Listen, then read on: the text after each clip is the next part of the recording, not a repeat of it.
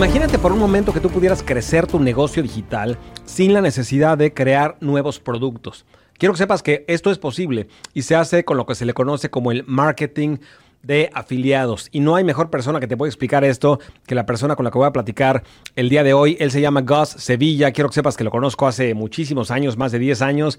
Y él es uno de los pioneros también en marketing digital. Específicamente, él domina la parte de marketing de afiliados. De esto vamos a hablar el día de hoy, entre otras cosas, porque también le voy a preguntar toda su experiencia en eventos físicos. Él viajó, por ejemplo, con el autor de Padre Rico, Padre Pobre, Robert Kiyosaki, aprendió mucho de él, nos va a platicar de esto, nos va a platicar de cómo utilizaba tácticas ninja, yo lo llamo de hecho el ninja de los negocios digitales, y nos va a platicar cómo utilizaba tácticas brillantes, honestamente, en donde mezclaba el mundo offline con el mundo digital, en donde traía clientes del mundo físico, los llevaba al mundo online, al mundo digital, generaba comisiones, y honestamente, si yo pudiera resumir eh, en dos palabras a lo que ha hecho y las habilidades que tiene Gus Sevilla serían creatividad digital y justamente de eso te vas a dar cuenta en la plática del día de hoy. Quiero que la escuches toda, créeme, no te la quieres perder.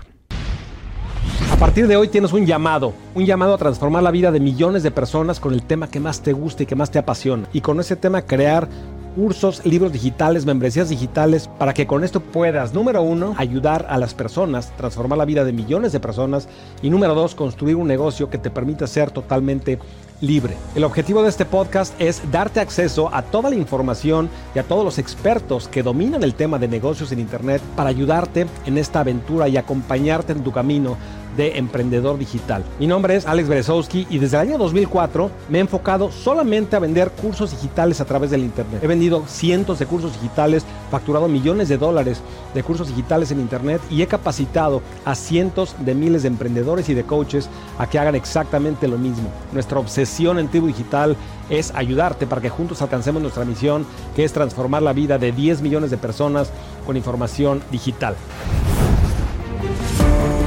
Mi queridísimo Gus Sevilla, ¿cómo estás? Qué gusto saludarte. Súper, súper, Alex. Muchísimas gracias. Muchísimas gracias. Estoy súper contento de estar aquí, hermano.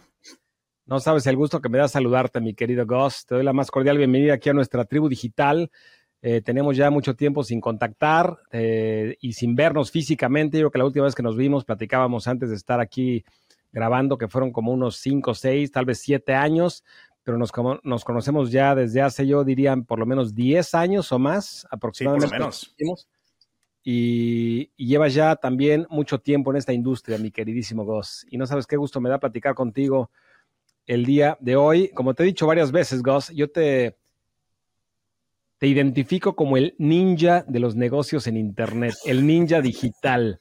Desde el momento que te conocí me ha impresionado honestamente cómo eres una persona que domina todo tipo de trucos, todo, todo, tipo de técnicas. Evidentemente que conoce los principios fundamentales de marketing en Internet, pero más allá de los principios, tú te vas luego a nivel táctico y sabes exactamente cómo hacer trucos y tácticas de marketing que no mucha gente hace o, con, o, a no, no, mucha gente se le ocurre.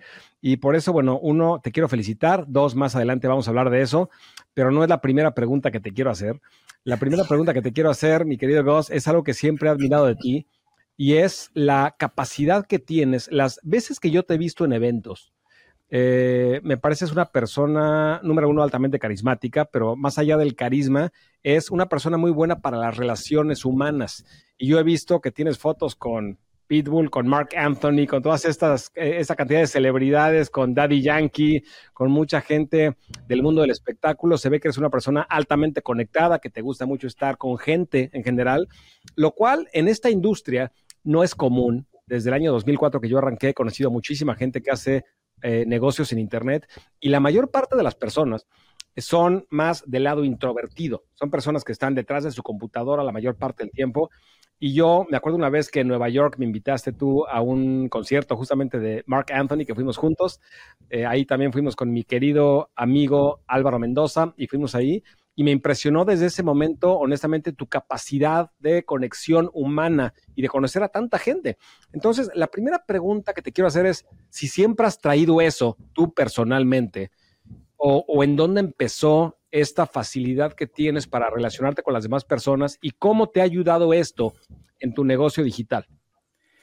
Wow, sabes que nadie me ha hecho esa pregunta antes, ¿no? Siempre me preguntan las métricas y dónde hago clic o cómo hago los anuncios.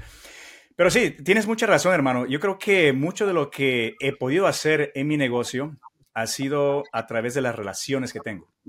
¿Verdad? Desde mucho tiempo atrás, yo, tengo ya como dos décadas haciendo marketing por Internet, pero antes de eso, yo tenía una, una tienda local, un negocio local, en donde yo hacía así mismo marketing, publicidad, pero era más para casas disqueras, para celebridades, y así es donde yo pude conocer a Marc Anthony, a Pitbull, a Daddy Yankee, a Romeo Santos, y muchas de las celebridades que hoy día pues están bien posicionadas.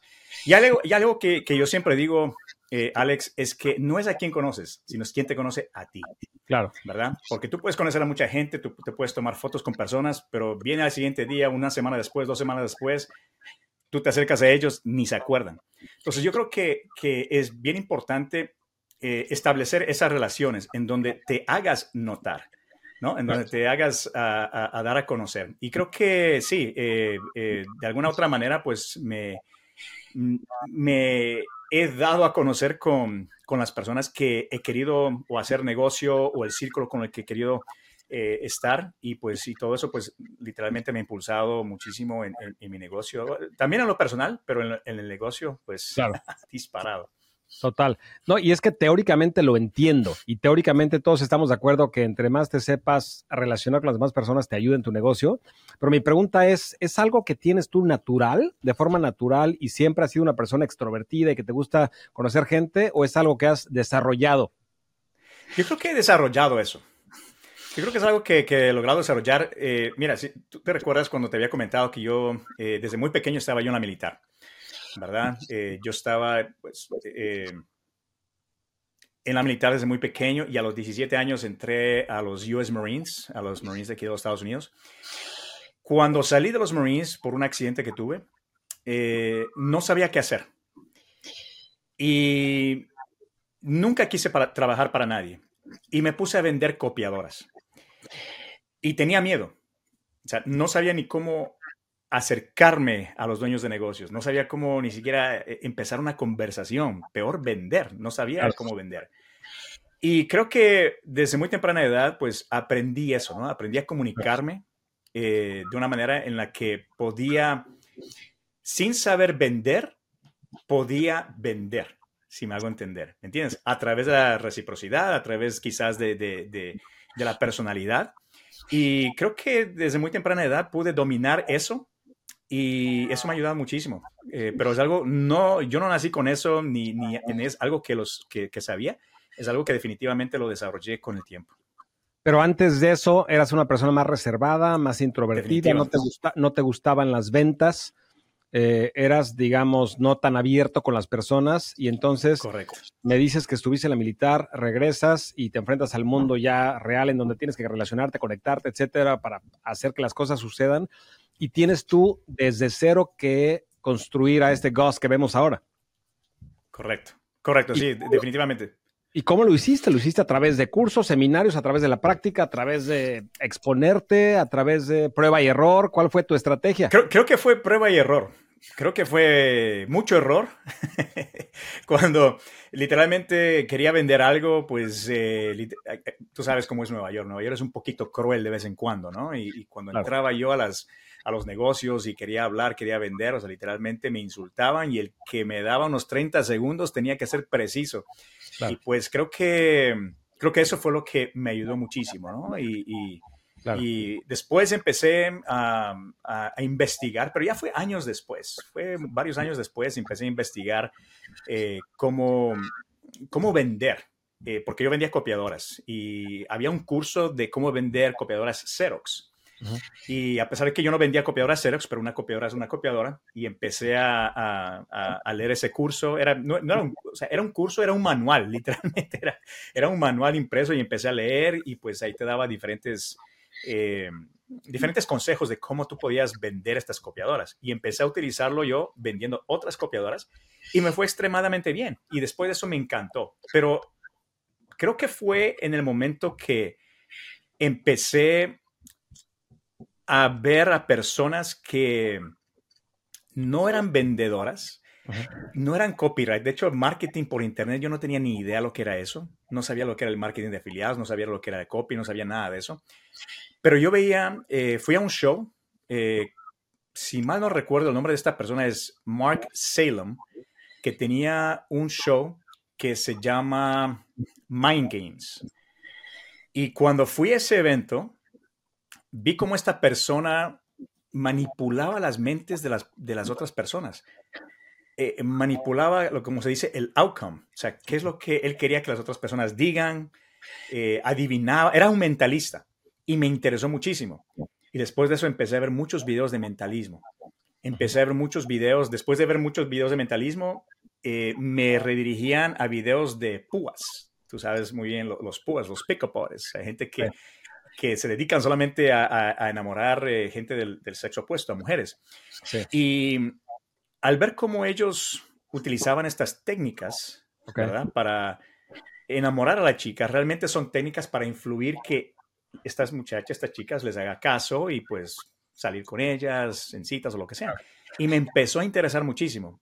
Y empecé a, leer libros de eso, a ver videos de eso y pues después de eso lo apliqué en el marketing y, funcionó de maravilla. Y todo esto estamos hablando antes de que lo hicieras en línea.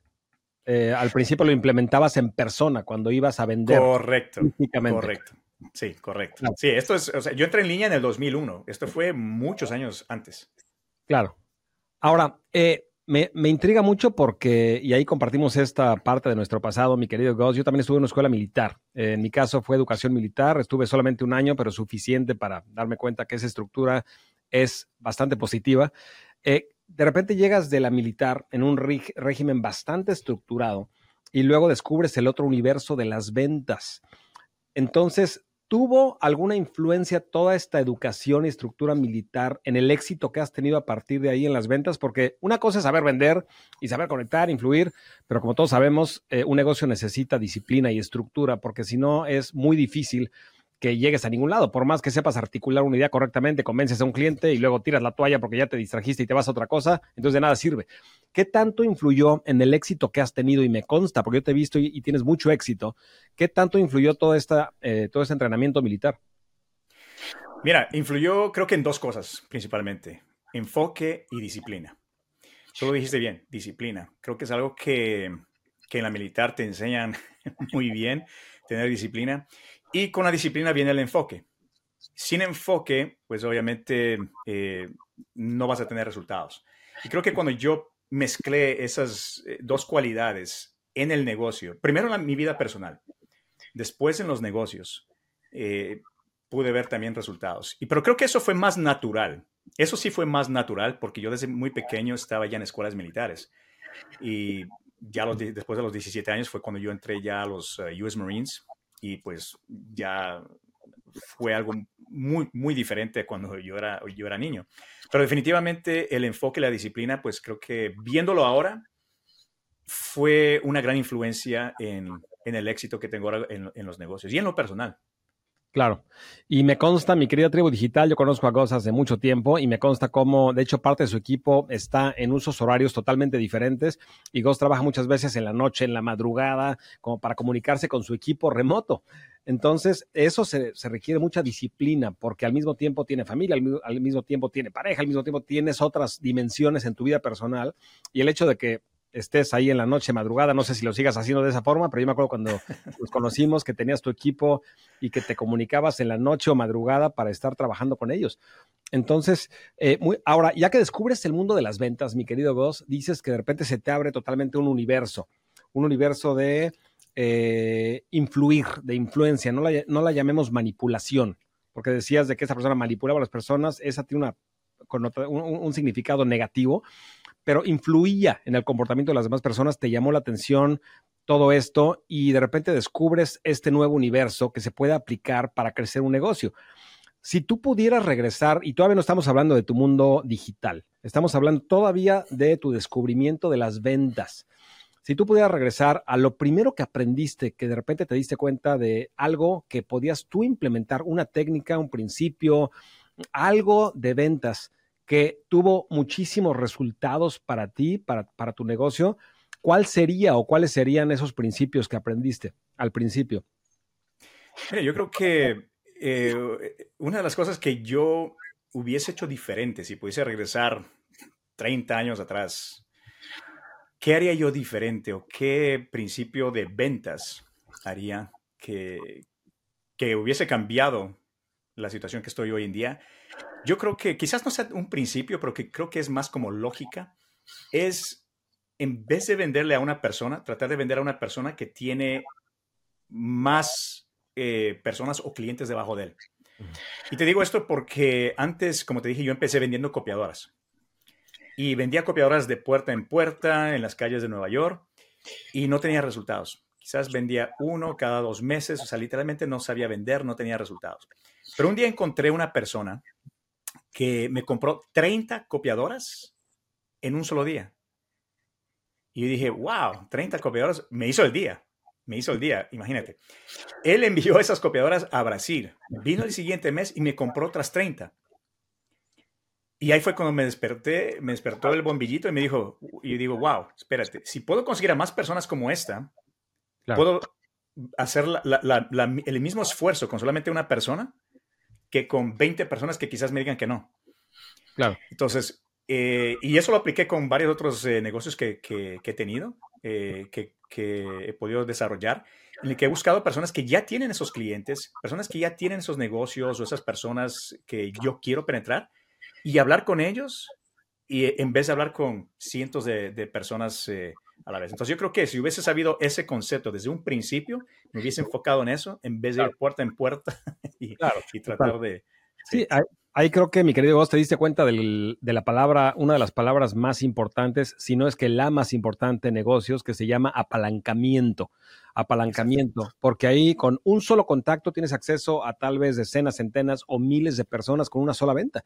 Entonces, y de hecho yo, y vamos a hablar más adelante ya de tu mundo de afiliados, porque Gus, mi querida tribu digital, es una de las personas que yo personalmente conozco que más domina el arte de marketing de afiliados, y de eso vamos a hablar más adelante, pero es algo que después descubriste porque marketing de afiliados, mi querida tribu, es justamente eso. Es, y yo te he dicho varias veces, mi tribu digital, te he dicho que una de las ventas de mayor apalancamiento que puedes tener en tu negocio, y esa sí tiene que ser no por email, sino o por teléfono, por Zoom, como la quieras hacer, es hablarle a una persona que puede ser tu afiliado, que puede recomendar tus productos a cientos de miles de personas, millones de personas. Si hay una persona que tiene una audiencia, es una venta, como decía Goss, que te va a llevar a cerrar varias ventas. Es una venta de alto apalancamiento. Entonces es algo que da muchísimo, muchísimo valor, mi querido Goss. Ahora vamos a dar una vuelta a 180 grados y eh, me intriga mucho la etapa y nunca hemos platicado de esto y siempre te he querido preguntar de esta etapa de tu vida, que es el, e, el, acercamiento que tuviste, y creo que hasta viajaste con él, con Robert Kiyosaki, el autor de Rich Dad Poor Dad. Eh, para la gente que no sepa que, quién es Robert Kiyosaki, es uno de los autores de los libros más vendidos, que el, el, bestseller es Rich Dad Poor Dad, pero después de ese tiene varios. Eh, uno de mis favoritos es el Cash Flow Quadrant, que es un libro que te cambia realmente la mentalidad del dinero.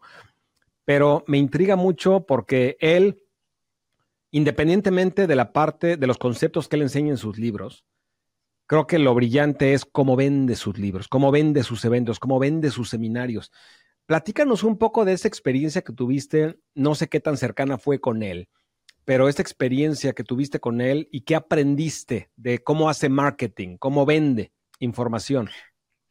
Bueno, imagínate eh, ir en tour con la persona más conocida del mundo de finanzas, ¿no? El, autor del libro Padre Rico, Padre Pobre, Robert Kiyosaki. O sea, para mí fue, primero fue un honor, fue un honor eh, poder haber viajado con él en tour. Fuimos por Sudamérica, fuimos, eh, incluso estuvimos en España, fuimos, estuvimos en Argentina, en Paraguay, eh, en fin, estuvimos en, en, varios países. Y pues el estar junto a Robert, pues obviamente fue, algo de otro mundo, ¿no? Eh, lo pude conocer gracias a un amigo, Cristian Abrate, me introdujo y ahora soy muy buen amigo de su manager, que es Fernando González. De hecho, hasta hoy en día estamos trabajando en varios proyectos con, con Rich Dad, Rich Dad Latino. De hecho, tenemos un, un evento próximamente. Y el estar con, con, Robert, el ver la manera que él eh, hace su, su marketing, y quizás él lo hace su marketing, lo hace ver tan fácil, ¿verdad? La hace ver tan fácil. Y a pesar de que tiene su marca, ¿no? Rich Dad, obviamente tiene su nombre, pero él es una persona sumamente inteligente. Y algo que él hace y que siempre dice es que él elimina la complejidad. Hace de algo que es sumamente complejo, lo hace, o sea, lo le quita la complejidad completamente. Lo hace bien simple. Entonces, eso es algo que, que, me quedó siempre en mente, algo que eh, me quedó como un momento, ajá, porque muchas veces nosotros queremos complicar cosas, ¿no? Pensamos que tiene que ser las cosas perfectas o que tiene que ver la luz perfecta o esto. Y empezamos a, de, de, una cosa tan simple, empezamos a aumentar cosas y se hace muy complejo. En cambio, él no. En cambio, él es totalmente al revés, elimina toda complejidad y pues hace, trata de hacerlo eh, lo más simple posible. Entonces, eso, eso fue algo que, que aprendí y que, que, me quedó muchísimo en, en mente de la manera que, que él trabaja. Claro. Y trabaja y de la forma como estructura su contenido también. Porque si tú lees sus libros, explica, yo te diría que el concepto más aburrido sobre el planeta Tierra, que es contabilidad de finanzas. Hay pocos que sean más aburridos y él los hace simples, sencillos y atractivos. De hecho, eh, hay gente que no sabe cómo leer un estado financiero, por ejemplo, y hay, yo tomé decenas de clases de contabilidad. Como sabes, mi querida tribu, estudié una licenciatura, dos maestrías en negocios y tomé decenas de clases de contabilidad y aprendí más en un libro de Robert Kiyosaki de cómo leer simple y sencillamente un estado financiero. ¿Cuáles son las cuatro partes importantes a las que tienes que enfocarte? Cómo se mueve el dinero de un lugar a otro con flechas, con diagramas muy sencillos que, de hecho, mi hijo que todavía no cumple ni siquiera 18 años, ya lo está aprendiendo y lo domina y lo sabe, lo, entiende porque son modelos sencillos. Entonces, si, a lo que quiero llegar es, si él puede convertir información tan, número uno, compleja, número dos, aburrida, a algo sencillo, simple y que atraiga a las personas y que lo entiendan, el reto para ti que estás escuchando o viendo esto es de la información que tú enseñas, si realmente quieres que la gente no solamente la aprenda, sino que la recomiende, que hable a otras personas para enseñarles tus conceptos, tus técnicas. Tienes que llegar a encuadrar el mensaje de una forma muy sencilla, a encuadrarlo de una forma simple, cuatro pasos, cinco pasos, una receta, pero sencilla. Muchas veces queremos sonar muy académicos, muy sofisticados en toda la información que, transmitimos o que incluimos en nuestros productos y mucho peor en nuestro marketing. Y mientras más sofisticado y más complejo sea, eh, menos lo va a entender la gente. Entonces, eso creo que es una lección, lección brillante, mi querido Goss, porque yo nunca lo había visto así y ni siquiera sabía que él hablaba de eso, pero leyendo su material me doy cuenta que en realidad tiene una habilidad impresionante para eso, ¿no? Ahora, además de, de, hecho, de hecho, disculpa que te interrumpa, eh, algo que tú dijiste, él siempre incluye diagramas. Incluye diagramas y trata de hablar en un idioma como que si estuviese hablando a un niño de tercer grado. Entonces, él trata de, atacar el audio, el lado visual, auditivo, y también tratar de, entrar a, hablarle como al niño de nosotros, al que entiende, ¿no? A través de diagramas. Entonces, él lo hace todo esto y, como tú dices, elimina toda esa complejidad, lo hace bien simple para que uno eh, no se aburra, pero que entienda a la vez. Totalmente. Total. Y, lo, lo utiliza también en su marketing. No solamente en el contenido, sino en su marketing también. Y él ha dicho muchas veces que él no es eh, bestseller, no significa el mejor escrito, es el más vendido. El más vendido. Eh, entonces, y él es bueno no solamente en escribir conceptos que, porque finalmente si no fuera bueno el contenido, yo no hubiera comprado decenas de sus libros y cursos, etcétera. Es muy bueno el contenido. Sin embargo, el marketing está encuadrado de forma sencilla, simple y se entiende. Entonces creo que es una gran lección para todos nosotros que nos dedicamos a vender información, porque finalmente eso es lo que hacemos. En Tribu Digital lo que ayudamos, mi querido Goza, a las personas es a identificar lo que le llamamos su zona de influencia, que es la intersección de tu pasión, tu talento y donde ayudas a las personas, y con eso empaquetarlo en formato digital y venderlo a través del Internet. Entonces, esto es una gran, gran lección. Más allá de eso, de eliminar todo tipo de complejidad, ¿Hubo algo más que aprendieras de él? Algo de cómo presentaba, de cómo creaba las ventas, cómo cerraba ventas, algo más que te haya dejado a ti para tu negocio. Mira, Robert es un poquito complejo. Eh, tiene una personalidad un poquito diferente, ¿no? Él es muy... Él también estuvo en la militar, de hecho, compaginamos muchísimo porque él también estuvo en los Marines. Eh, y algo que él tiene es que es muy estricto en tarima, ¿no? Y este, él no, eh, mira, te voy a dar un ejemplo. Me recuerdo, creo, no, no me recuerdo si era en Bolivia o era en España. Estuvimos, él estaba en tarima y alguien cogió el celular, quizás para ver, no sé, un texto, algún, no sé, algo. Y Robert desde tarima le dijo, hey, tú, sal, estoy hablando, tú no, o sea, como que no coja el celular y que se vaya. Y lo mandó, literalmente lo echó. Uno de sus clientes lo sacó. Lo sacó, lo sacó. Yo digo, wow, ¿me entiendes? O sea, él, él demandaba su atención. Si ellos están pagando para verle, pues él va a dar todo lo de él, pero también merece eh, eh, la misma, e, ese mismo respeto, ¿no? Entonces, eso fue algo que, que, también me quedó y es algo que, que me quedó también en, el sentido de que, bueno, si uno también está, porque mira, tú haces mucho contenido, yo hago mucho contenido, y muchas veces este contenido no solamente de sentarse enfrente de cámara y de poner el micrófono y empezar a hablar, hay mucha preparación detrás de este material. Y lo que uno quiere es que si nosotros estamos dando el 100% de nosotros, es que la persona que está viendo este contenido, que por lo menos te ponga la atención, ¿no?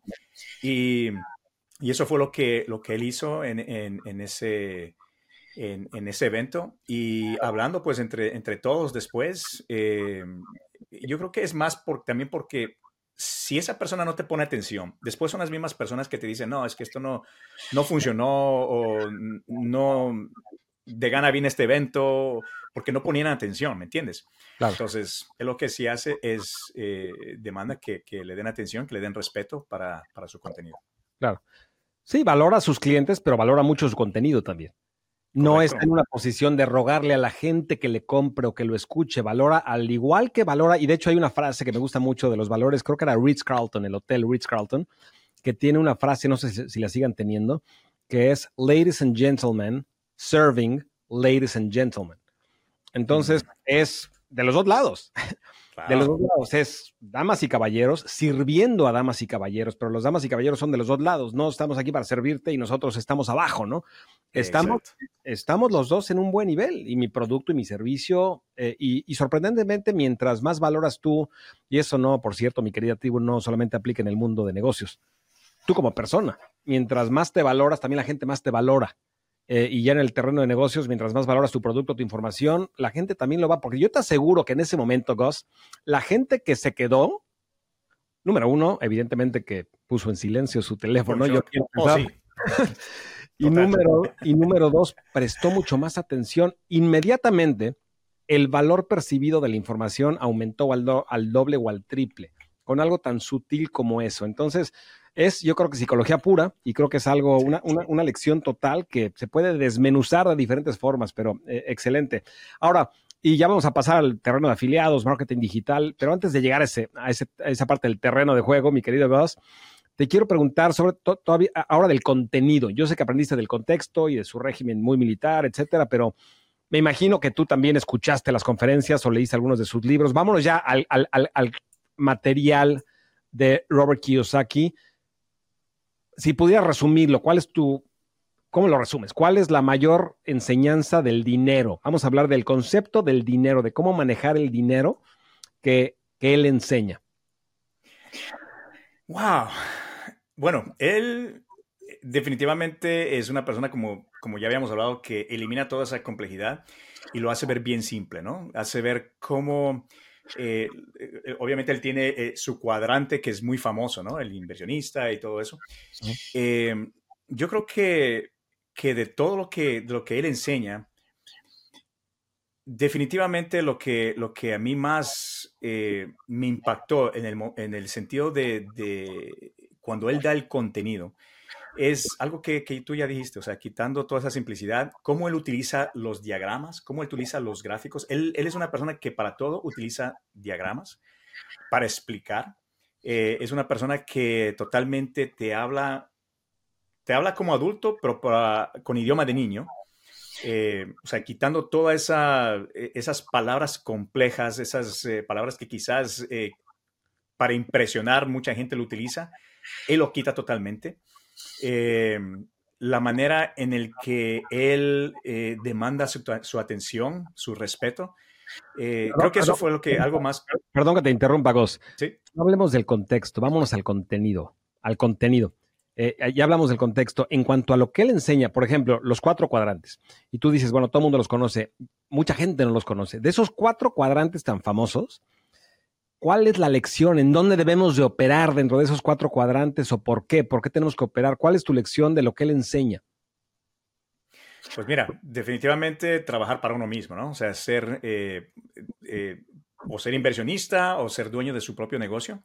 Definitivamente es el lado que, que, uno debe estar, ¿no? De acuerdo, de acuerdo a lo que dice Robert. Eh, definitivamente él, la manera que él lo pone es que la educación, ¿verdad? Porque cuando mucha gente va a, las escuelas, la educación es simplemente para tenerte como un esclavo. Y cuando uno trabaja para, para uno mismo, eh, es, es, puede que, como él también lo pone, ¿no? o sea, puede que seamos, dependiendo cómo tú lo hagas, podemos ser esclavos de nuestro propio negocio o podemos adquirir la libertad. De todas maneras, tú puedes adquirir la libertad o trabajando para ti mismo o, o para otra persona. Pero definitivamente, si tú trabajas para ti mismo, eh, ya tú controlas tu destino, por decirlo de esa manera, ¿no? O sea, tú tienes eh, el juego en tu mano. Entonces, eso es algo que, que la manera que lo explica, la manera que lo entiendo porque uno, uno, está en ese mundo, ¿no? Y quizás uno no lo ve de esa manera, pero cuando él lo explica, pues obviamente. Claro. Y evidentemente que no es para todo mundo, y no todo el mundo nació para ser emprendedor, y no todo el mundo nació para ser inversionista, pero esos cuatro cuadrantes creo que son muy claros. Y son cuatro cuadrantes que es número uno, empleado, número dos, self-employed, ¿no? Autoempleado. Por ejemplo, un dentista es un autoempleado, un doctor. Y, y ya del lado derecho, que son dueño de un negocio e inversionista, que son los que él recomienda finalmente. Y es ahí en donde está pues la palabra mágica que se llama libertad. Sin embargo, también viene aunada a la responsabilidad, porque muchas personas creen que tener un negocio es total libertad, irte a la playa, abrir tu computadora y ver cómo van las ventas. Y tú y yo, mi querido Goss, sabemos que no siempre es así, que lleva otra área de responsabilidad y de régimen militar, como decíamos Goss y yo, de mucha estructura, mucha disciplina, mucho enfoque, pero ese ya es otro tema. Pero muchas gracias, Goto. ¿Sabes cómo, me, cómo tenía ganas desde hace muchos años de preguntarte todo esto de, tu experiencia con Robert Kiyosaki y qué gran oportunidad tuviste de... de bueno, seguimos, seguimos ahora mismo, estamos trabajando con, con Rich Dad, Rich Latino. Eh, de hecho, eh, estamos haciendo un evento juntos también, que próximamente lo vamos a anunciar, eh, pero todavía, todavía estamos haciendo muchísimas cosas. Estamos ayudando a, en el aspecto del marketing, y pues eh, para mí eh, estar junto a, todo el equipo de Rich Dad, Rich Dad Latino, pues obviamente es un honor. Excelente, y me dará muchísimo gusto apoyarte. Entonces, cuando lo organicen, con muchísimo gusto te apoyo. A mí personalmente me ha cambiado la vida esta información. Eh, me ha ayudado mucho a crecer inversiones, etcétera. de hecho, con mis hijos yo juego el juego Cashflow, que para los que no sepan qué es el juego Cashflow, lo inventó la compañía de Robert Kiyosaki y es como si jugaras Monopoly, pero versión de adultos, digamos, versión bien hecha, versión que en realidad eh, es una réplica de cómo funcionan los negocios en el mundo real, en donde compras casas y tienes una hipoteca y en donde el primer objetivo es tener suficientes ahorros para pagar un down payment, una, un, pago inicial para comprar una propiedad y tener suficiente ingreso pasivo para que te puedas salir de lo que le llama el famoso rat race, la carrera de las ratas. Y este juego es una gran lección. Es un juego que no es barato, creo que pagué como unos 300 dólares por el juego, sin embargo, es barato, comparación de, como yo te he dicho, mi tribu, una licenciatura y dos maestrías, y creo que aprendí más jugando Cashflow, entonces no es tan caro. Lo vamos a lanzar en línea, gratis. ¿Perdón? Lo vamos a lanzar en línea. El Cashflow, el juego, de Cashflow lo vamos a lanzar en línea, sí. Increíble. Mi querida tribu, no dejen de jugarlo. Y si pueden jugarlo con sus hijos, con la gente que quieran que realmente aprenda cómo funcionan los negocios, altamente recomendable. Créanme que no recibo ninguna comisión de afiliado, simplemente me ha cambiado la vida. Excelente. Mi querido Gos, vámonos al mundo ya digital. Platícame cómo fue que hiciste la transición. Primero, mundo militar, después llegas al mundo real y empiezas a aprender a vender en el mundo offline. ¿Cómo fue, y eso creo que nunca me lo has platicado, no sé cómo empezaste en el mundo digital, cómo fue la primera vez o la, primera experiencia que tuviste, cómo empezaste en este mundo? Mira, yo creo que yo empecé en este negocio al igual que muchas personas empiezan en este negocio, por necesidad, por hambre, pero no hambre de tener éxito, sino literalmente por hambre. eh, mira, eh, yo tenía un negocio en Nueva York, en donde yo daba servicio a casas disqueras, a, muchas celebridades, muchos artistas. Les hacía el marketing, la promoción. Y yo era un muchacho muy joven, muy joven. Eh, el asociarme con estas eh, casas disqueras eh, puede tener increíbles, increíbles clientes y el dinero que entraba era, o sea, en ese tiempo yo tenía que 19 años, 20 años, y el dinero que yo recibía, o sea, yo dije, wow, me sentí como un dios. Llegué a ser miembro votante de los Grammys. Tenía contactos directos con artistas, eh, muchas celebridades, y empecé a hacer algo que no estaba alineado con lo que yo ofrecía con el marketing y promoción. Empecé a hacer conciertos, algo que yo no tenía ninguna idea. Y empecé a hacer conciertos. Mi primer concierto me fue extremadamente bien.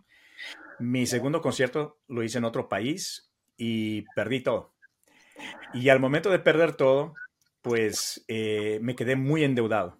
Entonces tuve que salir de mi compañía, tuve que vender las máquinas, tuve que vender todo el equipo, tuve que vender prácticamente salir de mi compañía y literalmente me quedé sin nada. Y me recuerdo que también en ese tiempo eh, yo estaba casado, tenía tres hijos, eh, mi ex esposa pues me abandonó, se llevó a los niños y yo literalmente me quedé en la calle. Eh, dormí un día incluso en, un parque porque no tenía para pagar la renta y me cerraron la puerta. Y yo dije, no, esto tiene que acabar. Me recuerdo que fui a una librería que se llama Barnes Noble en la 18 y Quinta Avenida en Nueva York y empecé a ver libros de, de cómo hacer dinero, libros de desarrollo eh, personal y todo eso. encontré un libro esto fue en el año 2000, 2001, por ahí. Y, y encontré un libro que se llama Multiple Streams of Internet Income de Robert Allen. Múltiples fuentes de ingresos por Internet de Robert Allen.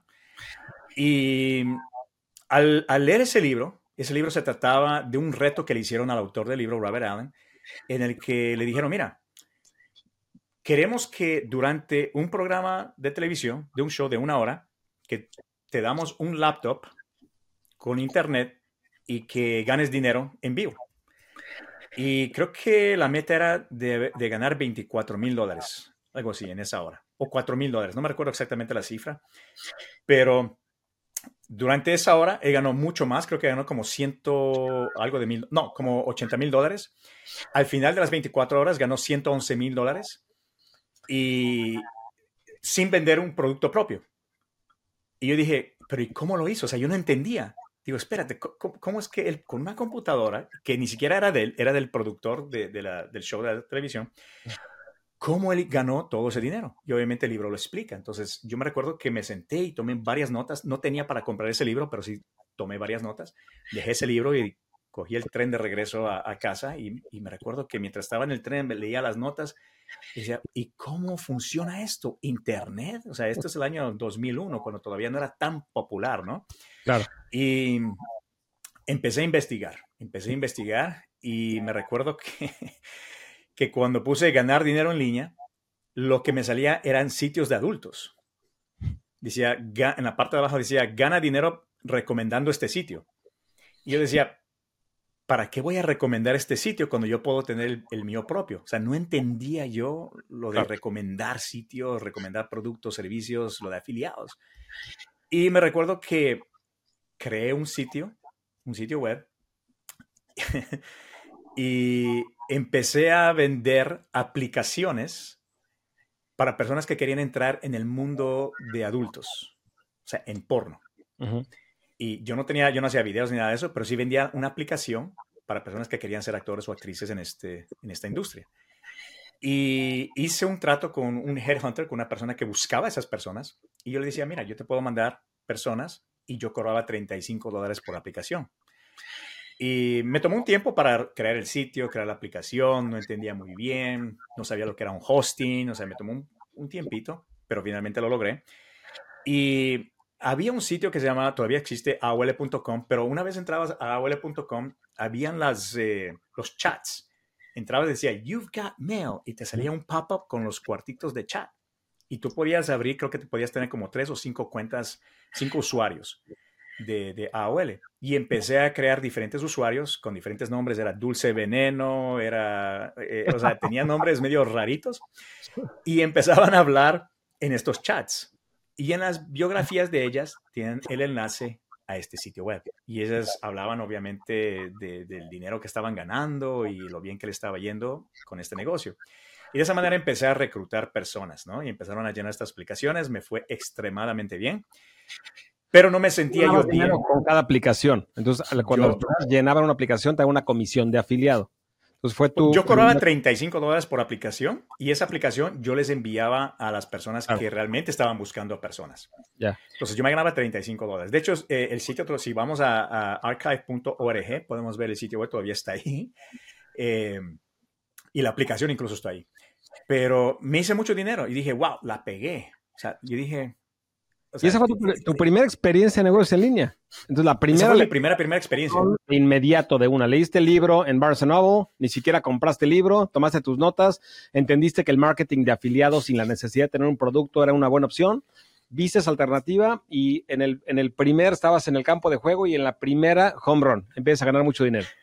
Eh, bueno, no mucho dinero, empecé a ganar gradualmente, pero creo que fue más la creatividad, ¿verdad? Porque dije, bueno, ¿y cómo puedo yo atraer personas? Y AOL lo que yo hacía era que ponía estos eh, usuarios inventados, por decirlo de esa manera, y contraté un programador para que me, eh, haga un scrape, me raspara todos los usuarios que habían en esos cuartos.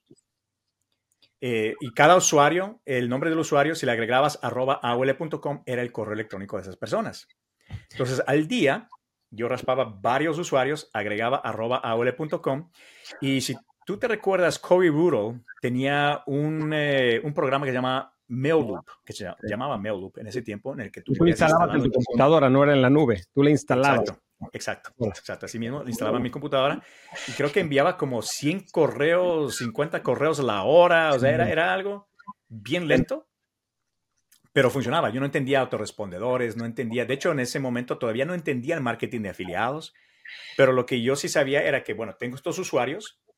Ese libro decía que si tienes una lista, puedes enviar un correo electrónico y la gente compraba. Entonces, yo lo que yo quería hacer era crear una lista de correos electrónicos a toda costa, pero no sabía cómo. La única manera que se me ocurría era raspando esos usuarios, aumentar arroba aole.com ponerles en este programa de MailLoop y enviar correos a través de mi computador. Entonces empecé a hacer ventas. Empecé a hacer ventas poco a poco.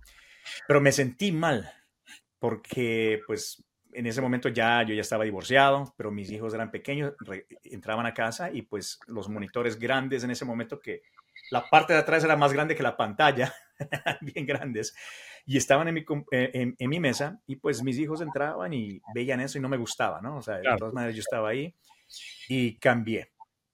Y empecé a vender feromonas. Ok.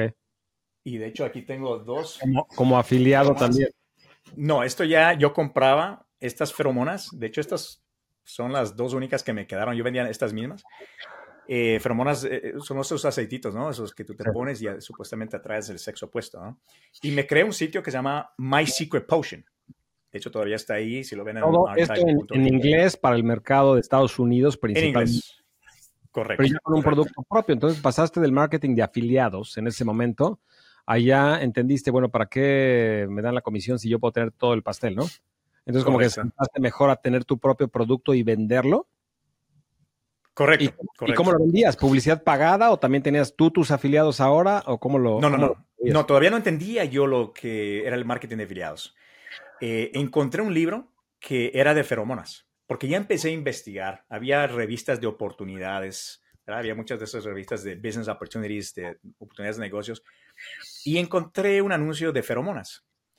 Y me contacté con la compañía, empecé a ordenar las feromonas, me mandaban las feromonas, yo ponía el, el label, ponía el, el, sticker con el nombre de My Secret Potion, que era el, nombre de, de mi, mi, mi, sitio web. Y mm, de igual manera, empecé a descargar correos electrónicos, empecé ya a enviar correos electrónicos a, estas, a, estos correos electrónicos y, empezaron a entrar ventas. Eh, de hecho, la, la, manera que yo hacía era que de igual manera estas chicas se contactaban en los chats, conseguí yo la información del usuario Y mandaba yo correos electrónicos diciendo, hey, eh, bueno, no, esta fue la estrategia para el próximo sitio que se llamaba Guide to Riches. En Guide to Riches ya empecé, ya, ya paré de vender feromonas. Las feromonas, de hecho, empecé a venderlas a través de revistas, a través de la radio. Tenía yo los contactos de la radio de las revistas. Empecé a, poner anuncios, todavía lo tengo ahí, si quieren verlo. Y, este, y después abrí otro sitio que se llama Guide to Riches, guideriches.com, en donde vendía productos PLR, o sea, productos con derechos de reventa. Y ahí sí empezaba ya, ah, ya entendí más del negocio, empecé a hacer más dinero y empecé a hacer un poquito ya de estrategias un poquito más ninja, ¿no? Empecé a decir que, eh, por ejemplo, eh, Guide to Riches, porque yo donaba parte de, lo que entraba de las, de las ventas, lo donaba a, a una a un charity, a una eh, de caridad, ¿no? una organización. Una de organización de caridad que era Feed, the, Children Foundation, o sea, para dar de comer a los niños. Sí. Y era un porcentaje nomás que iba ahí, pero lo podía utilizar como publicidad. Entonces yo lo mandaba a esos correos y decía, mira, eh, Guide to Riches es una compañía que se dedica a ayudarte a obtener la libertad financiera a través de los negocios en línea. Eh, y aquí tenemos esta oferta y parte, porción de las ventas va a ir a, Feed the Children Foundation. Pero si no puedes comprar este producto, no te preocupes. Por favor, comparte este correo electrónico con cinco de tus amigos y estarías ayudando a esos niños que necesitan eh, comida. Y mira, eso fue así. Fue tan viral y las ventas entraban como no tienes idea. Entonces fue, me despertó más, ¿me entiendes? Digo, wow, aquí hay mucha oportunidad. Y ese fue mi tercer sitio, Guide to Riches. Pero eso es publicidad pagada, estamos hablando de antes de Google AdWords. Correcto, o sea, esto fue todo viral, o sea, todo orgánico, por decirlo de manera.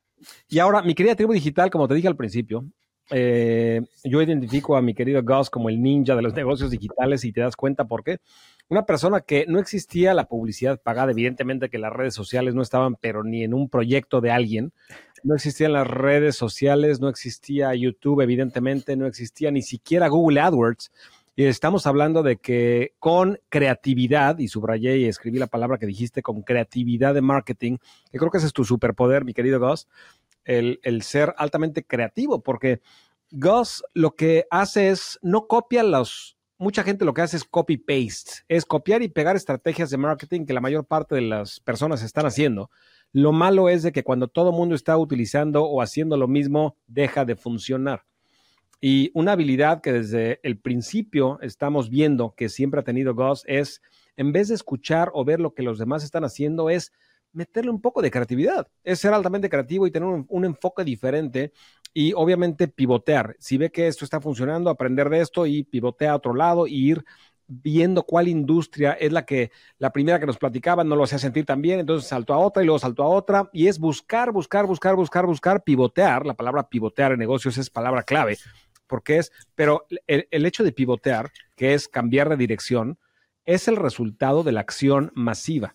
Porque si no hay acción masiva y si Gus no hubiera empezado en la industria 1 y luego en la 2 y luego en la 3 y probando tácticas y trucos y técnicas, ¿de qué vas a pivotear? Porque el, pivotear no viene de planear y cerrar tus ojos y meditar y esperar que la iluminación de repente te dé hacia dónde vas a pivotear. Eso te le da la retroalimentación de tu audiencia, del mercado. Entonces, ¿cuál fue tu siguiente paso en este camino, mi querido Gus? Bueno, después de eso ya empecé a averiguar más sobre los negocios en línea, y empecé a ganar un poquito de dinero, eh, ya sabía de qué se trataba. Eh, empecé a hacer marketing de CPA. Empecé a registrarme a diferentes redes de CPA y empecé a... Bueno, primero fue... CPA, si puedes explicar qué es CPA, ¿qué te refieres con Seguro. CPA? CPA es costo por acción o costo por adquisición. Es el famoso gana dinero sin vender nada. ¿verdad? por una acción. Exacto, exacto. Así sea un registro de, algún formulario o, si alguien pone un código postal, un correo electrónico, ellos te pagan, puede ser desde centavos, 10 centavos, 50 centavos, 2 dólares, 3 dólares, 4 dólares, incluso hay ofertas que, valen 100 eh, dólares o más, ¿verdad? Entonces yo entré al mundo de CPA y me fue muy bien. Y la manera que yo lo, lo promovía era a través de volantes porque yo venía de ese mundo, ¿no? O sea, venía del mundo de, distribución de volantes. Entonces, yo tenía eh, contactos, en ese tiempo había mucha distribución de volantes, tenía contactos de personas que distribuían los volantes de las fiestas. Entonces, yo les decía, digo, mira, yo pago por imprimir esos volantes, le decía yo al dueño de la fiesta. Tú paga por la distribución, porque la distribución cuesta más que la impresión del volante. Claro. Entonces yo le decía, mira, tú estás en un lado y yo estoy en el otro lado. Entonces lo que yo hacía era que yo asumía el costo de la impresión de 5 mil volantes, 10 mil, 20 mil volantes, que eran 4 por 6 pulgadas. Él pagaba la distribución a un equipo que iba a diferentes clubs en Nueva York y distribuían esos volantes. Entonces, imagínate tener esos volantes con tu publicidad en la parte de atrás. Pero y el llamado a la acción, danos un ejemplo. ¿Qué, ¿Cuál era el llamado a la acción? ¿Qué tenía que hacer la gente? ¿Mandar un texto? ¿O qué es lo que tenía que hacer la gente para que tú recibieras una comisión? Mira, por ejemplo, una, de las ofertas que, que, eran muy populares en eso, ¿no? Era, por ejemplo, ¿cuál te gusta más? ¿Pepsi o Coca-Cola? Fue cuando Shakira empezó con lo de Pepsi y todo eso. Habían otras ofertas que era, por ejemplo, de Apple. ¿Te gusta el iPad blanco o el iPad gris? Entonces, la gente lo único que hacía era escoger decía, ok, me gusta el gris. Luego le salía otro, un pop-up que le decía, ok, pon tu correo electrónico para someter tu respuesta. Y ya. Y yo me ganaba dos dólares, tres dólares. Y la gente le gusta dar su opinión. Claro. Entonces, eh, de esa manera yo lo hacía y empecé también a, buscar diferentes conciertos o si había algún juego en, los estadios, en, Yankee Stadium o, en, en, Chase Stadium, que antes era Chase Stadium, o en donde sea. Eh, y imprimía estos volantes y los distribuía. Incluso yo me recuerdo que una vez, eh, el 5 de mayo, en, el parque de Flushing, hay un parque que se llama Flushing Metal Park, que siempre hacen una fiesta, ¿verdad? Hay, hay muchas personas por ahí. Y había una oferta CPA que daban, eh, había, era para sorteo de visas. Y te pagaban 90 dólares solamente por llenar un registro. Era un registro largo de dos páginas, de hecho. Pero no tenían que comprar nada, simplemente tenían que llenar ese registro. Y de hecho, no sé si está por ahí. Déjame ver si lo encuentro por aquí, te enseño así bien rápido. Pero no era digital, era un formato físico entonces. Eh, no, no, mira, todo era digital, pero los volantes, mira, aquí tengo yo estos volantes. mira, eh, de hecho tengo este de acá, si tú lo ves, que era una oferta CPA, yo lo imprimía. Ah, y cuando la gente llenaba eso, yo ganaba 90 dólares. Y lo distribuí en el parque. O sea, yo tenía, yo tenía bastantes, tenía cajas. Y cuando la gente llenaba, a mí me pagaban 90 dólares la compañía. Y me hice mucho dinero. En un día me hice miles y miles de dólares con volantes. Y los volantes no me costó más de 150 dólares imprimir. Claro. Entonces. Impresionante. Porque ahí lo impresionante de mi querido Goss y mi querida tribu digital, lo impresionante es que como resultado de toda esta creatividad, lo que hiciste, Gus, fue mezclar dos mundos que por lo general no muchas personas mezclan.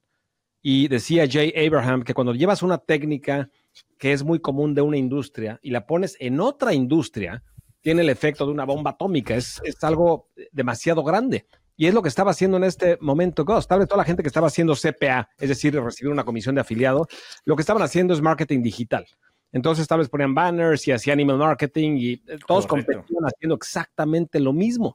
y lo que vamos a pensar diferente. ¿Qué pasaría si mezclamos el mundo físico con el mundo digital? En el mundo físico, Ghost tenía experiencia en impresión de volantes y lo que hizo fue simplemente hizo acuerdos con, por ejemplo, compañías para que ellos pagaran la distribución y él la impresión y venía un mensaje de marketing en el volante en donde había un llamado a la acción y cuando hacían clic o iban a esa página, no clic, iban a esa página, hacían una acción y Ghost recibía en este caso por una aplicación llena 90 dólares.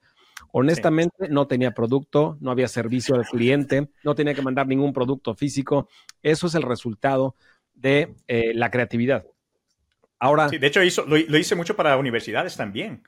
Tenía, tengo estos aquí que eran para Cash for College, era para universidades y tenía este también que era para becas para universidad. Y, mira, si ves aquí, yo imprimía con el nombre de la universidad.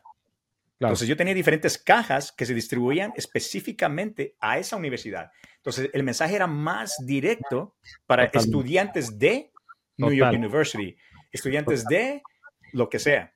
Entonces la gente obviamente veían esto y, y, enseguida lo llenaban y obviamente era mucho dinero.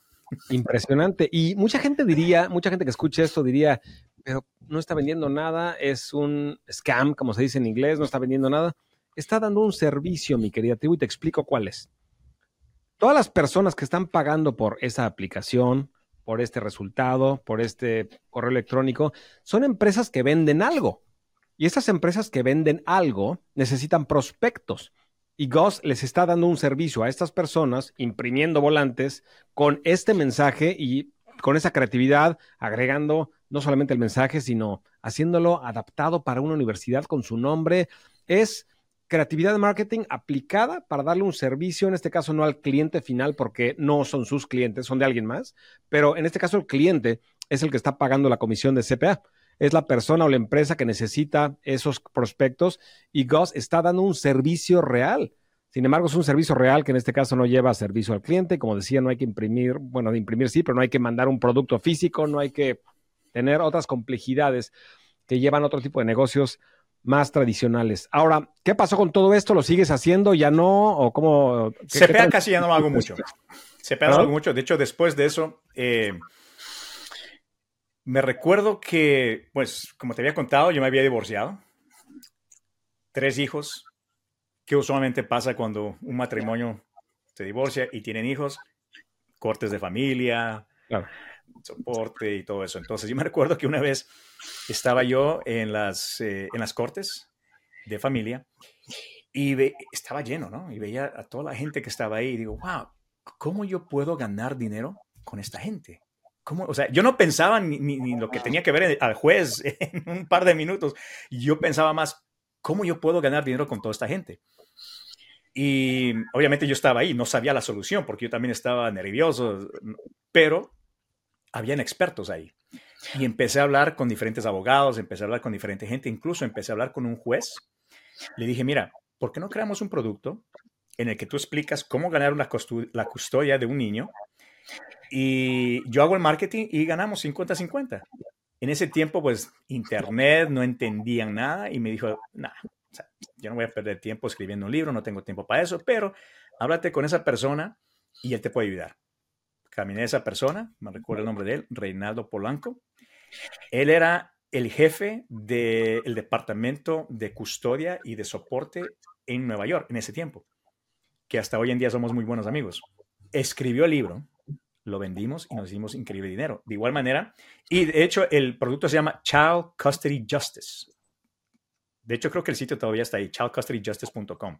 Está con un diseño antiguo y todo eso. Y de igual manera, hicimos volantes y los distribuimos en las cortes familiares, en los carros, en los trenes, en los baños, dejamos volantes, porque yo no entendía publicidad en niña todavía. Claro. Como hoy en día.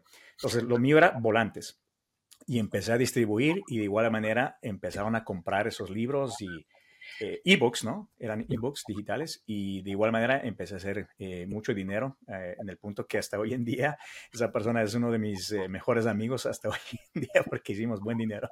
Increíble. Increíble. Todas estas historias no las conocía, mi querido Goss, y ya llevamos mucho tiempo conocernos y no sabes cómo las estoy disfrutando. ahora, esto, tú vendías ebook es decir, un libro digital, pero el marketing todavía no era digital. Entonces seguías con los volantes y con toda esta creatividad en el mundo de átomos y en el mundo afuera de la pantalla, pero todos los eh, prospectos los llevabas al mundo digital, compraban tu ebook y ahí diste el salto a el, entendimiento de tener un activo digital, porque tu libro, obviamente te reuniste con él, Polanco, su apellido, Reinaldo, eh, con él, eh, él escribió el libro una sola vez, y ya que está escrito, es un activo que se vende una y otra y otra y otra y otra y otra y otra vez. Entonces dice, el salto a eh, mundo de los infoproductos digitales. Ahora, ¿cuál fue la siguiente evolución? Das el salto, pero sigues trayendo prospectos del mundo offline. Eh, ¿Cuándo fue que das el salto al mundo digital ya también para el marketing? Pues descubrí AdSense, poquito tiempo, creo que en, ese mismo tiempo eh, descubrí eh, AdSense y de igual manera, eh, pues si, si, conocen lo que es AdSense, ¿no? O sea, es, son, antes armábamos estos blogs y poníamos los códigos de AdSense y aparecían los, los anuncios, ¿no? De, de Google. y si alguien visitaba tu sitio web y dependiendo de las impresiones que tenía ese, ese código y aparecían esos anuncios, tú ganabas un poquito de dinero. Y yo dije, ok, ¿cómo realmente funciona este juego de AdSense? ¿cómo puedo ganar más con AdSense? Ok, sabemos que mientras más aparezca este código dispare, más dinero puedo ganar. Pero dentro de AdSense, Google, ¿cómo realmente te paga? ¿Cómo él ve cómo pagarte más? Y empecé a descubrir que depende también de las palabras claves, de, el, nicho que, que, sea, por ejemplo, tu blog, ¿verdad? Eh, de, todo eso depende cuánto ellos te pagan. Y me recuerdo que en ese entonces descubrí que a los abogados ellos pagaban muchísimo por esas palabras clave. Claro. Cuando ellos hacían anuncios. Entonces empecé a crear diferentes sitios de abogados con diferentes palabras claves, ¿no? abogado criminal y pues tenía yo varias palabras claves que lo, que lo convertí en dominio, creaba estos sitios y empecé a ganar dinero. Y me fue, me fue más o menos, no fue tan bien, pero yo dije, ¿cómo puedo yo explotar AdSense? ¿Cómo puedo explotarlo? Y aquí va un poquito Black Hat, porque yo ya eh, hacía varios códigos, tenía programadores que pues eh, yo contrataba y les dije a estas personas, porque tú ganabas más dinero, no solamente cuando aparecían estos, estos eh, anuncios, pero cuando la gente hacía clic en los anuncios, tú ganabas más. Entonces, empecé a hacer códigos y empecé a hacer un poquito de Black Hat y empecé a utilizar mis principios, por decirlo de esa manera, cuando yo entré en, este mundo de adultos. Y empecé a poner códigos que mostraban fotos bonitas de, chicas o cosas así, y la gente hacía clic pensando que eran videos para ver esos videos, y de repente la realidad de ellos hacían clic en estos anuncios. Entonces, Ahora, me imagino que esto duró mucho porque algo sabe de información Google, ¿no? Me imagino que rápidamente te detectaron. Bueno, en ese tiempo era lo que llamamos el Wild Wild West. O sea, en ese tiempo era el oeste loco. O sea, todavía no, o sea, no, no, sabíamos nada de spam. De hecho, recientemente salió la, eh, eh, cuando yo empecé a hacer los correos electrónicos ya masivamente, empezó la ley de Can Spam Act, en el que ya no podías enviar correos. Eh, no había muchas leyes de AdSense, o por lo menos Google todavía no pensaba en la astucia de la gente, por decirlo de esa manera y después empezó a implementar ya las reglas y sí, obviamente ya después hubo un tiempo que ya no pude hacerlo, pero en el poco tiempo que pude hacerlo, ¡pum!, explotaron eh, y Google AdSense pues... Salió el ninja, salió el ninja otra vez.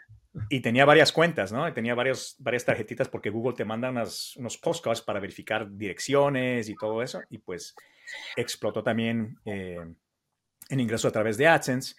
Y después ya entré en lo que es ClickBank, en marketing de afiliados, empecé a conocer lo que son compra de medios, ya entré a, Google, empecé ya a, ver cómo funciona Google, a poner anuncios, no tenía todavía el, conocimiento, no entendía muy bien lo que era display lo que era eh, eh, de búsqueda, o sea, no, entendía muy bien. Eh, pero entré, a cada rato me cancelaban las cuentas, me sentía desesperado, no sabía qué hacer, iba a, donde eh, mi primo que me dé una, cuenta, o sea, empecé a buscarlo, ¿no? Pero ahí fue cuando ya empecé ya a hacer las cosas un poquito diferente y empecé a tener resultados con, con Clipbank. Y pues eh, desde ese entonces hasta hoy en día, pues he sido platino de Clipbank. Eh, ahí empezaste a despegar. Claro. Ahora, esa parte y esa fase, mi querida tribu digital, porque yo también estuve en la fase que decía de Wild, Wild West, mi querido Gus, que era el mundo del Internet totalmente diferente. Yo te he platicado, mi querida tribu, que en el año 2009 aproximadamente eh, me cerraron una cuenta de Google AdWords. Y no por hacer nada malo, simplemente mi marca en ese momento, como sabes, Gus, era gana dinero mientras duermes y era una marca en donde teníamos testimonios, casos de éxito, producto de alta calidad, enseñamos a la gente cómo crear un infoproducto para venderlo en Internet, que es exactamente lo mismo que enseñamos en Tribu Digital. Sin embargo, evidentemente que gana dinero mientras duermes es un nombre muy, muy, mucho más agresivo y atractivo y nos causó dolores de cabeza porque de repente Google AdWords llega y cierra no solamente la mía, sino 15 mil cuentas. Y evidentemente que lo entiendo porque tenían obviamente no tenían 15 mil personas, agentes que se pudieran, pusieran a revisar cada uno de los casos en particular, a ver quién era ético, quién no era ético, quién, a quién dejamos o quién no dejamos. Y fue una etapa en la industria de mucho ajuste, en el cual todos nosotros, emprendedores digitales, estábamos como viendo, midiendo, a ver qué funciona, qué no funciona, qué se puede, qué no se puede. Otra cosa que no le gustaba, por ejemplo, ¿te acuerdas, Gus, a, a Google en este caso? Es tener eh, el famoso, bueno, actualmente es muy famoso, pero en ese momento no existía el opt-in page, eh, la página de captura de correo, de nombre y correo. Eso lo inventó, de hecho, Dean Jackson, amigo de Evan Pagan. Eh, un día antes las cartas de ventas, no, sé si te acuerdas que eran cartas de ventas muy, muy, muy, muy, muy largas. Y un día Dean Jackson le dice a Evan Pagan, ¿por qué no ponemos una página antes de esa que pida el nombre y el email de las personas, el correo electrónico? The Kiss Test. ¿Perdón? El Kiss Test. Exacto, exacto, con el Kiss Test. Porque de, hecho vendían eh, productos para igual dating, conocer mujeres, todo esto. Y entonces, ¿qué pasaría si les damos una prueba de cómo saber si la mujer está lista o no para besarte? se las damos gratis a cambio de que nos den el nombre y el correo electrónico. Entonces, y no les pareció al principio, porque ¿cómo vamos a dejar que el 80% de las personas nunca vean nuestra carta de ventas poniendo esa página en donde no puedes entrar a menos que me des tu correo electrónico? Y, aún, y, lo que hicieron fue, la pusieron y duplicaron o triplicaron sus ventas porque aunque la mayor parte de las personas no veían el mensaje de venta porque tenían que poner su correo electrónico, los que sí lo ponían, pero no compraban el primer día, ya podían hacer seguimiento digital. Es una técnica que hasta la fecha se utiliza y yo te la he enseñado, mi tribu, a utilizarla. Sin embargo, en ese momento, como que de repente Google decidió, Google AdWords, no más. Si no tienes, si tienes una página de, de captura y estás mandando el tráfico pagado a estas páginas de captura, te cerramos la cuenta.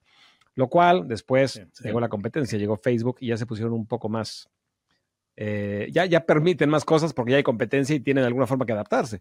Entonces, todo esto fue un Internet totalmente eh, diferente.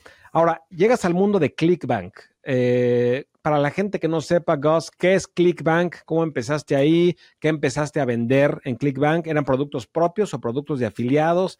¿Cómo fue tu crecimiento ahí? Mira, eh, ClickBank, para los que no saben lo que, es ClickBank, ClickBank es la red de afiliados más grande que existe.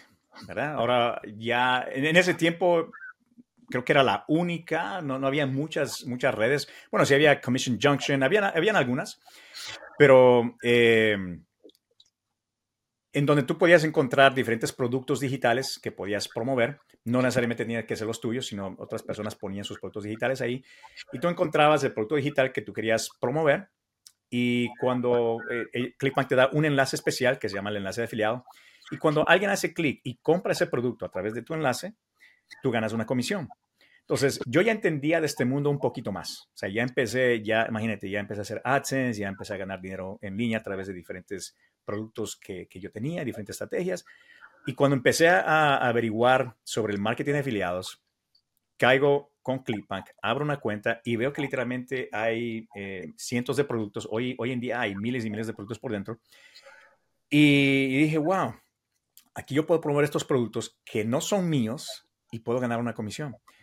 Y de igual manera, empecé a buscar diferentes productos, y, pero antes, antes de, de hecho, antes de Clickbank, yo era afiliado de un producto que se llamaba P90X de Beachbody. No sé si tú te recuerdas de ese producto. Es P90X. Es un producto de acondicionamiento físico en el que supuestamente en 90 días tu cuerpo se transformaba. Eh, era de Beachbody. Eh, y yo fui afiliado de Beachbody. Y yo fui uno de los, de los top afiliados de Beachbody vendiendo este producto de P90X yo tenía el dominio P90X, no me recuerdo, tenía otro nombre ahí, pero tenía el, nombre P90X y ellos se comunicaron conmigo, me dijeron, mira, no, tú no puedes hacer eso, tienes que usar otro dominio, no puedes utilizar esto, y lo cambié. Pero yo hice mucho, mucho dinero con Beachbody. Y me recuerdo que Beachbody tenía P90X um, Get Totally Ripped. O sea, Get Totally Ripped. ¿Entiendes? Y dije, hmm, me gusta el tagline y compré el dominio Get Totally Ripped y, seguí promoviendo este producto de Beachbody de, de fitness y de igual manera me hice mucho dinero, todavía tengo ese dominio. Y después, poquito después fue que ya entré a ClickBank, pero ya entendiendo más lo que es el marketing de afiliados, ¿no? Eh, empecé a promover productos de, de dieta, de, de, acondicionamiento físico, porque era el que más lo entendía, y me fue extremadamente bien, fue súper, súper bien. Este, y hasta hoy en día, pues utilizo eh, Clickbank, todavía lo utilizo, utilizo otras eh, redes de afiliados como Digistore 24, eh, que, también lo utilizo, pero hoy en día, pues hay literalmente miles de redes de afiliados, incluso en diferentes mercados, diferentes nichos que tú puedes registrarte totalmente gratis y empezar a promover. ¿Cuál te gusta más, Clickbank o Digistore? ¿Vas a hacer eso? Me vas a preguntar. No puedo decir, pero bueno. Las dos son buenas. La pregunta incorrecta. ¿Cuál dirías que es la ventaja de cada una? Las dos tienen ventaja. Quiero ser políticamente correcto, hermano. Mira, las dos son extremadamente buenas. Y cada una tiene sus ventajas, ¿no? Eh, por ejemplo, Digistore eh, te permite registrarte desde cualquier parte. Eh, sé que, por ejemplo, Clipbank tiene muchas limitaciones, por ejemplo, para Venezuela, para muchos países latinoamericanos. muchas personas que quieren abrir sus cuentas en Clipbank no pueden hacerlo. Digistore, sí. O sea, tú puedes vivir en Venezuela y abrir tu cuenta desde Venezuela, por ejemplo. y no tienes ningún problema. hoy en día, Digistore eh, le está poniendo más atención al mercado hispano que Clickbank.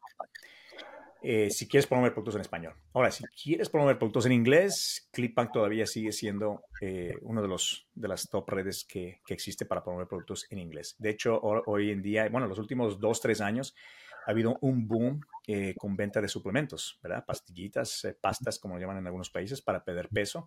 Ha tenido un boom. O sea, no necesariamente tiene que ser digital el producto, sino que pueden ser suplementos y, hoy en día, de hecho, son de los productos más vendidos en, en Clickbank. Entonces, sí. Digistore es una empresa basada en Alemania, ¿correcto? Alemania, sí. Está en Alemania y, le están poniendo aún así mucha importancia al mercado hispano. ¿Por qué crees que sea? Eh, pues no me quiero dar mucho crédito, pero eh, les he puesto mucha presión, porque ya estoy con Digistore ya como por dos años, un poquito más de dos años, y yo no utilizo una de las redes que son muy populares en el mercado hispano, ¿verdad? Que, ¿Cuál es Hotmart? Yo no, no utilizo Hotmart, eh, no hago nada con Hotmart. Y Clickbank, eh, tuve ciertos problemas en vender mis productos en el mercado hispano eh, a través de Clickbank. Y cuando abrí mi cuenta con Digi, empecé a promover como afiliado a través de Digistore. Y este, empecé a tener buenos resultados. Empecé a tener, de hecho, en cuatro meses pasé el medio millón de dólares como afiliado. De hecho, me dieron un premio que tengo por ahí, de Club 24. Y yo dije, wow, está increíble esta plataforma, me está yendo súper, súper bien. Y dije, bueno, ¿qué tal si hago una prueba y pongo mis productos del mercado hispano en Digistore? Y puse uno, puse uno. Pero antes de poner ese producto, yo había hablado con ellos. dije, mira, quiero promover este producto en el mercado hispano. Quiero asegurarme de que mm, la gente no tenga problemas al pasar la tarjeta de crédito, que tenga pues diferentes opciones, que, que no haya problemas. Y pues eh, yo estuve en contacto con, con, la compañía, hablamos con la gente de, eh, de fraude, los que hacen todos esos, eh, que detectan los fraudes, las tarjetas de crédito, y pues empecé a, empezamos a hacer pruebas. Y hicimos varios cambios, pues y hoy en día ya está un poquito más estable, todavía están cambiando, están agregando varias otras opciones, pero hoy, hoy por hoy eh, está súper bien para el mercado hispano. Pero no tiene otras opciones que no sean tarjeta de crédito. Porque, por ejemplo, creo que Hotmart tiene otras opciones de pago que pueden ir, creo que a las tiendas Oxxo y a diferentes tiendas, dependiendo de los países, ¿no? Ese tipo de opciones todavía no. Sin embargo, eh, con, con Digi puedes ir, por ejemplo, pagarlo a través de una cuenta bancaria o a través de Venmo también. Eh, están agregando cada vez más, ¿no? Están, pero de todas maneras, o sea, yo creo que hoy en día la industria está cambiando tanto, especialmente después de, de la pandemia, que muchos bancos que quizás eh, declinaban, ¿verdad? Esas tarjetas o no aceptaban, no les daban, ya cambiaron su mentalidad, su manera de hacer negocio. Están aceptando ahora más transacciones en línea. Entonces ya creo que ese problema quizás eh, en uno o dos años ya va a ser mucho menos que, que, lo que es hoy en día. Claro. Ahora, eh, explico ClickBank de forma breve. Ahí, de hecho, ahí nos conocimos en uno de los eventos de ClickBank eh, hace ya varios años. Eh, yo vendía mucho por ClickBank también.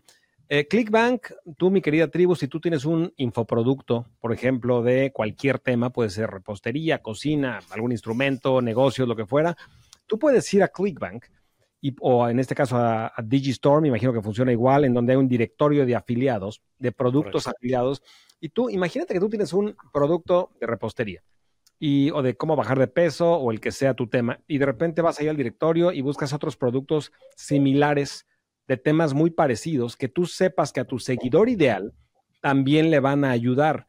Entonces tú te registras como afiliado y tú imagínate que después de venderles tu producto puedas tener una página de gracias, gracias por comprar este producto, vas a recibir un correo electrónico en unos segundos. Ahora, ¿qué te parecería, además de esto, aprender esta otra técnica?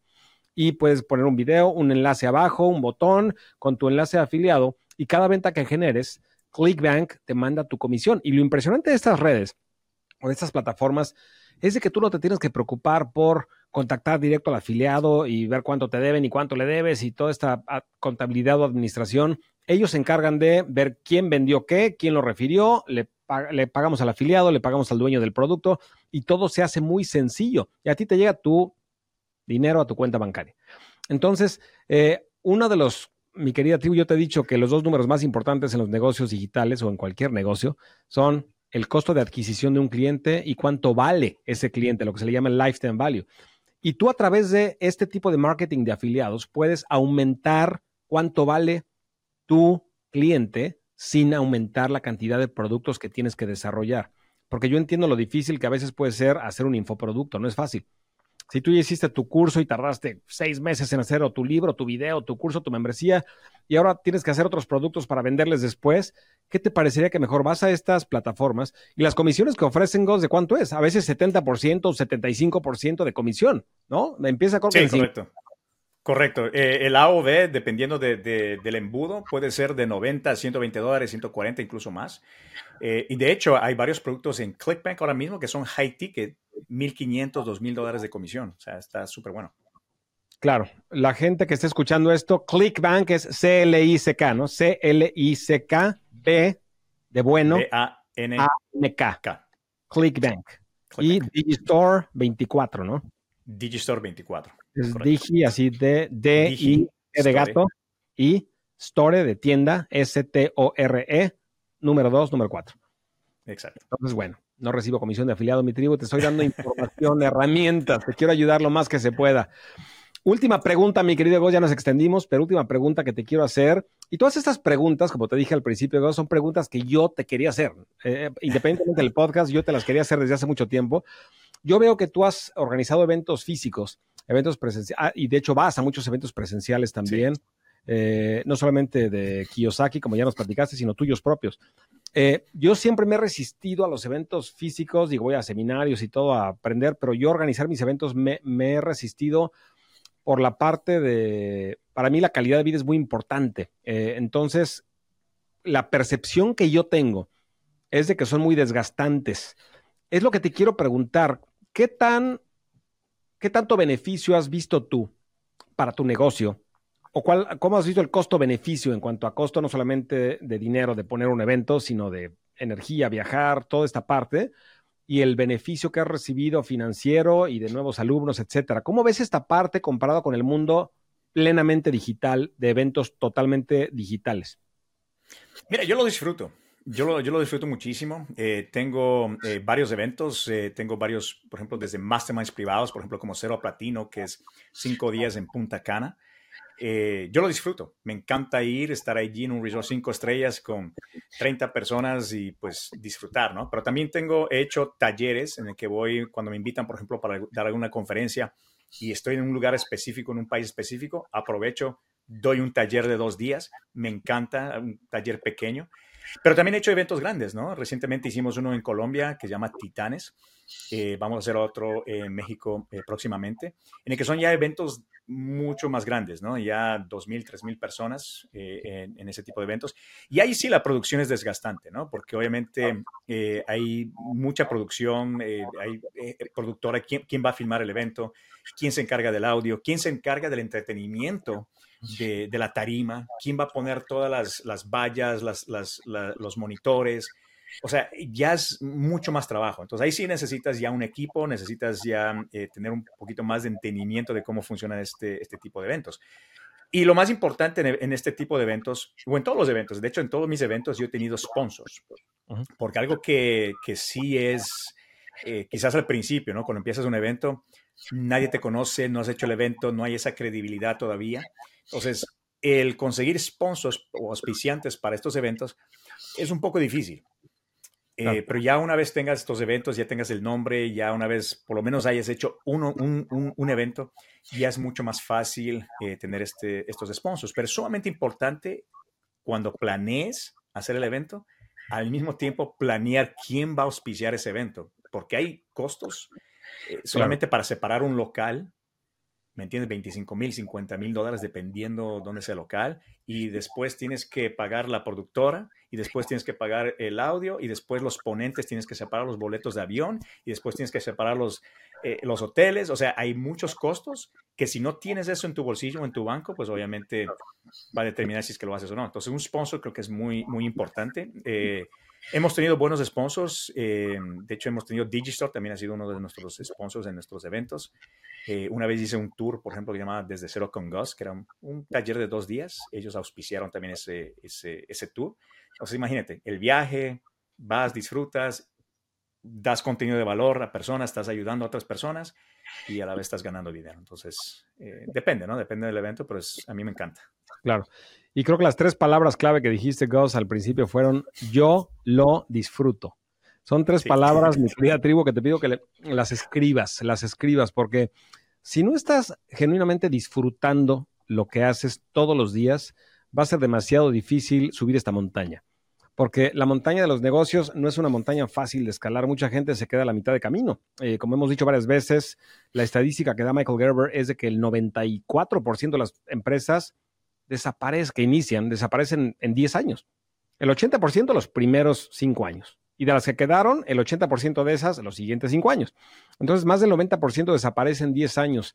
Y esto es porque mucha gente o no encuentra el modelo del negocio o tira la toalla antes de tiempo porque no está haciendo algo en lo que pueda decir, como lo acaba de decir Gauss en este momento, se le ilumina la cara y dice, yo lo disfruto. Y eso es lo más importante porque el retorno de la inversión no siempre llega a la cartera el retorno de la inversión es estilo de vida, es lo que te gusta hacer, es ir todos los días, como dice Warren Buffett, chiflando a tu trabajo, silbando a tu trabajo. Él va, a su edad en la que ya no tendría por qué trabajar Warren Buffett y él lo disfruta, lo disfruta, es, lee, todo el día, entiende, toma decisiones de inversión, en este caso lo disfruta. Mi queridísimo Goss, no sabes cómo te agradezco tu tiempo, no sabes el gusto que me dio conectar contigo después de tanto tiempo.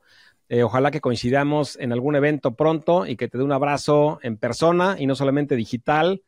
Y gracias. Ahora, la gente que quiera aprender más de ti, mi querido Ghost, que te quiera seguir, que quiera aprender o tomar alguno de tus entrenamientos, ¿qué les recomiendas? ¿A dónde pueden ir? Pueden ir a comisiondigital.com, comisiondigital.com, donde doy un entrenamiento totalmente gratis de cómo yo hago este negocio, de cómo eh, eh, empecé incluso en este negocio y, todo lo que estoy haciendo hoy en día para tener resultados. Comisiondigital.com. Comisión, comisiondigital.com. ¿Enseñas en, esta, en este entrenamiento específicamente marketing de afiliados? ¿Qué es de, afiliados. Excelente. Y, algo que quiero decir aquí bien rapidito, Alex, si me permites. Claro. Mira, yo entré al mercado hispano después de 10 años de estar en el mercado inglés. Y me recuerdo que cuando entré al mercado hispano, la única persona que yo veía era a ti. Cada vez que yo entraba al internet, veía un video de Alex Berezowski. Y para mí fue algo, fue un wow cuando te pude conocer en persona ya en Nueva York y pues ahora eh, somos buenos amigos, pero me recuerdo que cuando entré al mercado hispano, no había el Instagram que existe hoy en día, no había el TikTok que existe hoy en día, pero lo que sí había era Alex Berezowski por todo lado. Y eso a mí, wow, o fue, algo increíble cuando te lo de conocer en, en, persona, fue algo que digo, wow, increíble aquí tenerte en persona y poder extender mi mano y pues para mí fue algo bien chévere, hermano. Pues recibo tus palabras, mi queridísimo Gus, y no sabes qué gusto me dio desde el primer día que nos conocimos, me dio mucho gusto conocerte. Y para mí siempre fuiste una persona que sirve, que da servicio, que da por los demás. El hecho, y yo me acuerdo cuando fui a Nueva York y que me invitaste a ese concierto de Mark Anthony y que te dije un par de veces, no puedo, tenía otras reuniones y eso, y me insististe, vamos, vamos, vamos. Y Gus no solamente me invitó, sino me llevó, me regresó. Es una persona que le gusta ayudar y se nota se nota, se siente en la frecuencia. Y mi querido Goss, como te lo dije al principio, he aprendido muchísimo, muchísimo de ti. Si lo pudiera resumir en dos palabras, o en tres, de hecho, sería creatividad en marketing. Creatividad en marketing. Gus es, como te dije, mi tribu, el ninja de los negocios digitales. Aprende de él, Aprende, ¿me puedes repetir la página, mi querido Gus? Es comisión, comisión digital. Comisiondigital.com. Comisiondigital.com y hablando de comisión, no, no recibo una comisión por mandarte esa página, no es mi link de afiliado, simplemente te presento a mi querido Gus porque sé la calidad de sus entrenamientos, lo conozco de hace mucho tiempo y sé que te va a ayudar en tu camino de emprendedor digital. Mi querido Ghost, te mando un fuerte abrazo y hablamos pronto. Muchísimas gracias. Chao, chao. Abrazo. No sabes el gusto que me da que hayas escuchado el podcast del día de hoy. Mi nombre es Alex Berezowski y solamente te pido dos cosas a cambio. Número uno, si no lo has hecho todavía, que te suscribas a este podcast para que no te pierdas ningún episodio. Mi objetivo es ayudarte y acompañarte en tu camino de emprendedor digital, ayudarte a que identifiques lo que en Tribu Digital le llamamos tu zona de influencia, el tema que más te apasiona, que más te gusta y que con ese tema puedas tú crear cursos digitales, productos digitales para transformar la vida de millones de personas. Entonces, número uno, te pido que te suscribas y número dos, te pido que compartas este podcast con la mayor cantidad de posible. Todas las personas que tú consideres que pueden transformar el mundo también con sus ideas, con su conocimiento, con sus habilidades. Ayúdame a que ayudemos juntos para que juntos alcancemos la misión de Tribu Digital que es transformar la vida de 10 millones de personas con información digital.